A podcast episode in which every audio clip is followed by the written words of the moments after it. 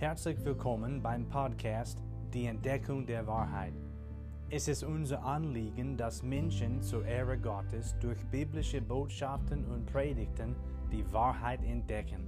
Jesus sagt in Johannes 14, Vers 6, Ich bin der Weg und die Wahrheit und das Leben. Weiterhin legt Johannes 17, Vers 17 offen, dass Gottes Wort Wahrheit ist.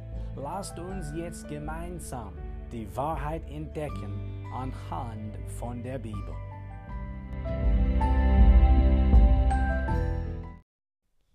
Die großartigste Tatsache des Evangeliums ist die Auferstehung des Herrn Jesus Christus. Wir kommen heute wiederum zu 1. Korinther Kapitel 15 im Neuen Testament. Ich lese jetzt Verse 1 bis 4 vor. Gottes Wort sagt, ich erinnere euch aber, ihr Brüder, an das Evangelium, das ich euch verkündigt habe, das ihr auch angenommen habt, in dem ihr auch feststeht, durch das ihr auch gerettet werdet, wenn ihr an dem Wort festhautet, das ich euch verkündigt habe, es sei denn, dass ihr vergeblich geglaubt hättet.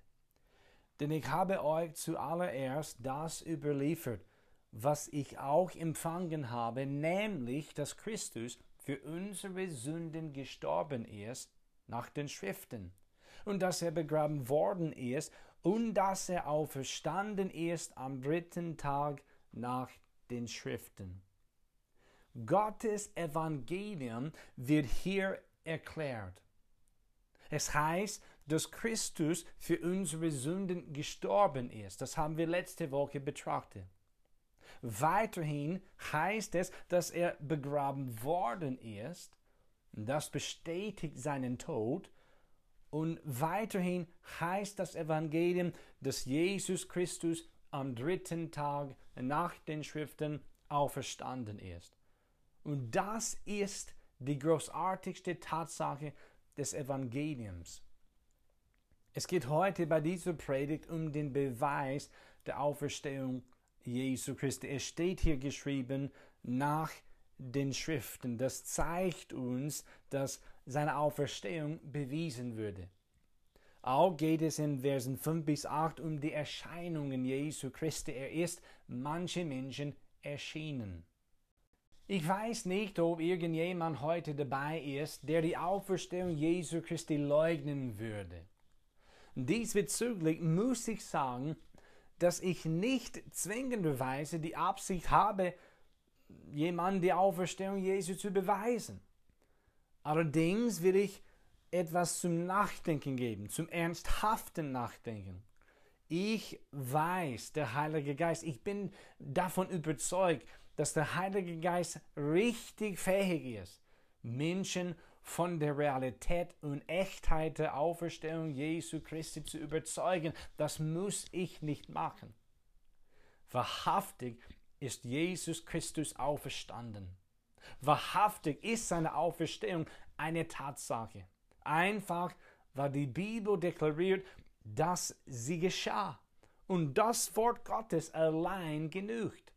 Wenn der Geist Gottes das Wort Gottes nimmt und leuchtet die Wahrheit des Evangeliums im Herzen eines Menschen und dann denselben davon überzeugt, wird derselbe Mensch keinen historischen Beweis brauchen. Das Wort Gottes wäre dann genug. Dennoch finde ich es ganz interessant, dass Gott den Menschen, die zur Zeit Jesu Christi gelebt haben, Augenzeugen besorgt hat. Deshalb behandle ich heute den Beweis der Auferstehung des Herrn Jesus Christus. Wir kommen gerade zu dem ersten, was ich erkläre.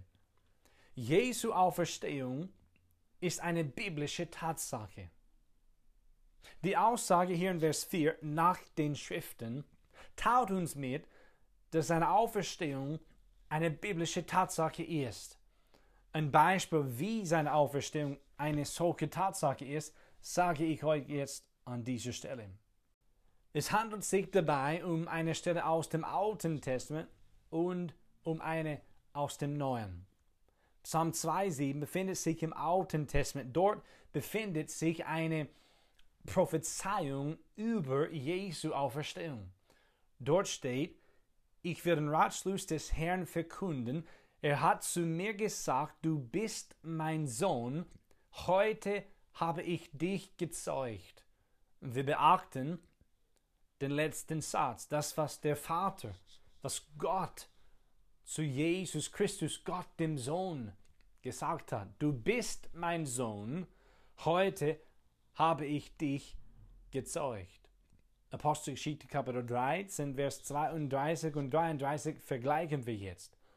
Dort steht geschrieben, und wir verkündigen euch das Evangelium, dass Gott die den Vätern zutage gewordene Verheißung an uns, ihren Kindern, erfüllt hat, indem er Jesus erweckte, wie auch im zweiten Psalm geschrieben steht, Du bist mein Sohn, heute habe ich dich gezeugt.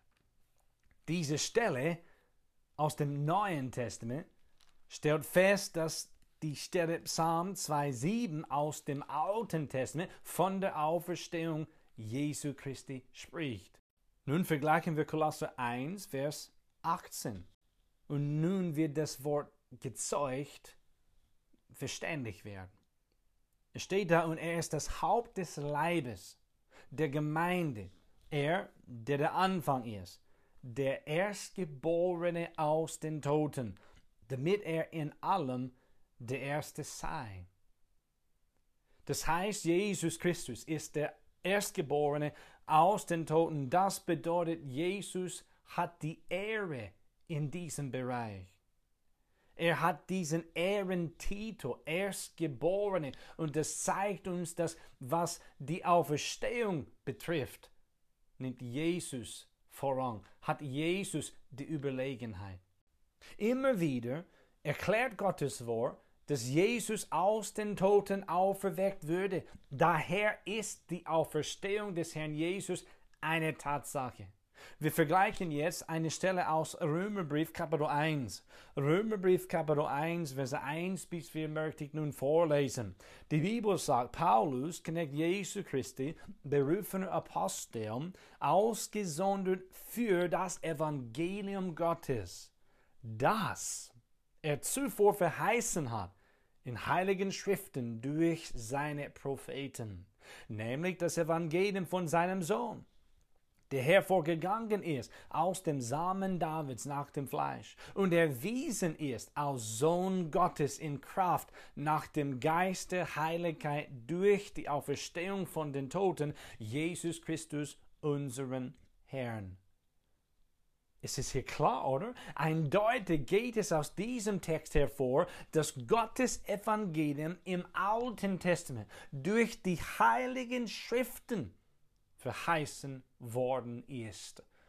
Das Alte Testament spricht von der Wahrheit des Evangeliums. Und das Neue Testament spricht auch von der Wahrheit des Evangeliums. Im Alten Testament ist es verheißen worden und im Neuen Testament wird das Evangelium Gottes ausführlich erklärt. Die Auferstehung Jesu Christi ist eine biblische Tatsache. Nummer zwei, Jesu Auferstehung ist eine historische Tatsache. Weil es Augenzeugen der Auferstehung gab, ist sie eine historische oder geschichtliche Tatsache. Ich möchte euch nun zwei Beispiele geben, zwei Zitaten von Historikern. Der erste Josephus, ein jüdischer Historiker und Nicht-Christ, der im ersten Jahrhundert gelebt hat, hat das folgende geschrieben. Zitat. Zu dieser Zeit gab es Jesus, ein weiser Mensch, wenn es rechtmäßig ist, ihn einen Menschen zu nennen. Denn er war ein Täter vieler wunderbaren Werke, ein Lehrer solcher Menschen, welche die Wahrheit gerne annehmen er hat zu sich selbst beide viele Juden und viele Nichtjuden angelockt. Er war der Christus.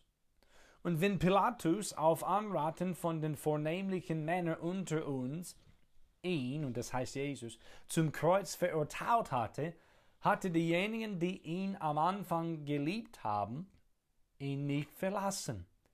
Denn er ist ihnen am dritten Tag wieder am Leben erschienen, wie die göttlichen Propheten dies und zehntausend andere wunderbare Sachen über ihn vorhergesagt hatte.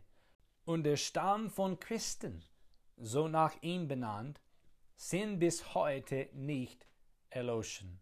Quelle heißt The Works of Flavius Josephus, Antiquities of the Jews, Buch 18, Kapitel 3, Abschnitt 3.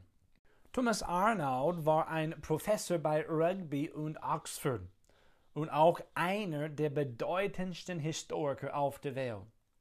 Er hat den historischen Beweis für die Auferstehung Jesu erläutert in folgenden Worten. Zitat.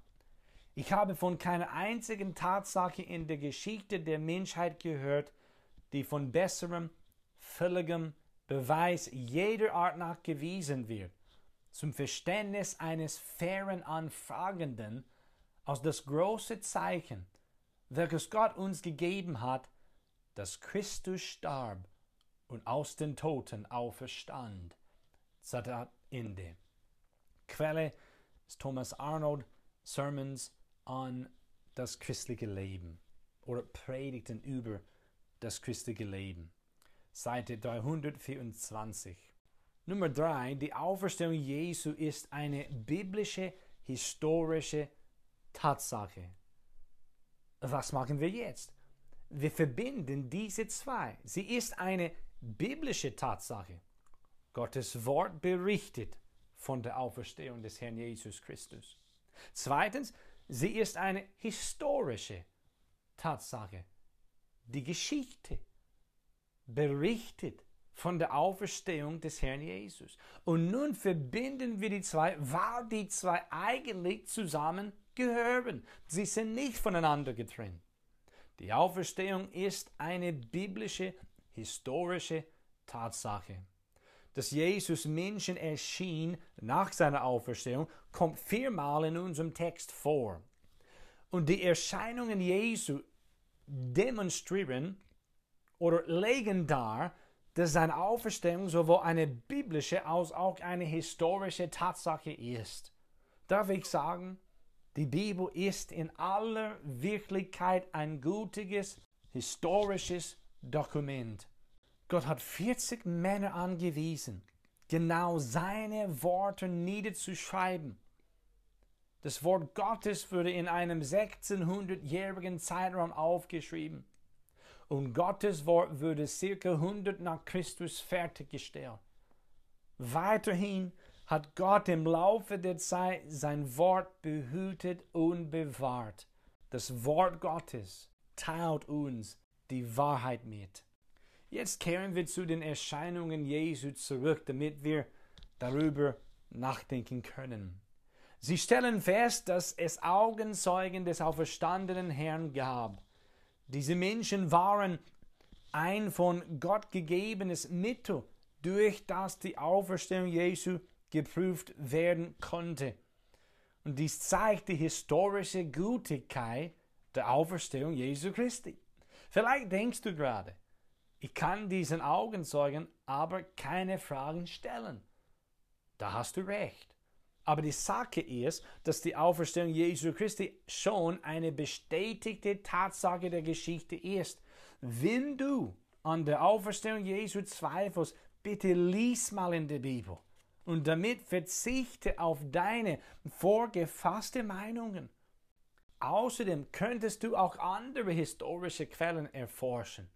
An dieser Stelle muss ich aber sagen, dass Gottes Wort allein reicht, dich von der Auferstehung Jesu zu überzeugen.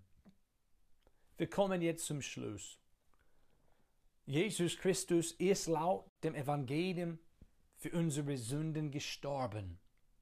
Als wir noch Sünder waren, bewies Gott uns seine Liebe dadurch, dass Christus für uns gestorben ist als wir noch Sünder waren.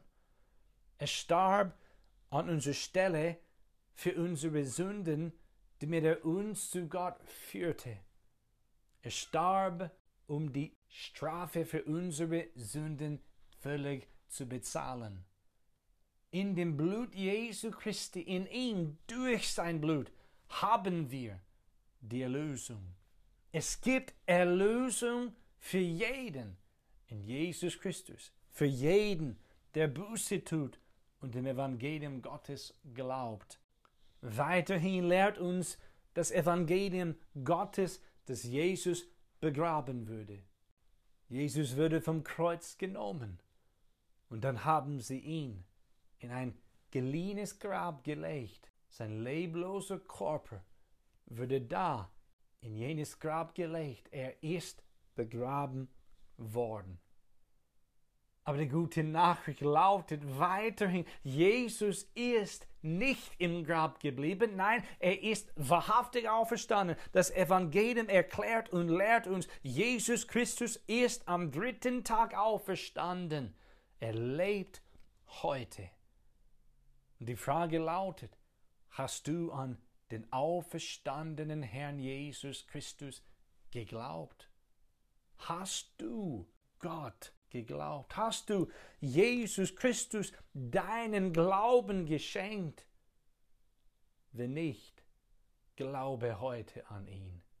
Tut Buße und glaubt an Jesus Christus, den auferstandenen Herrn.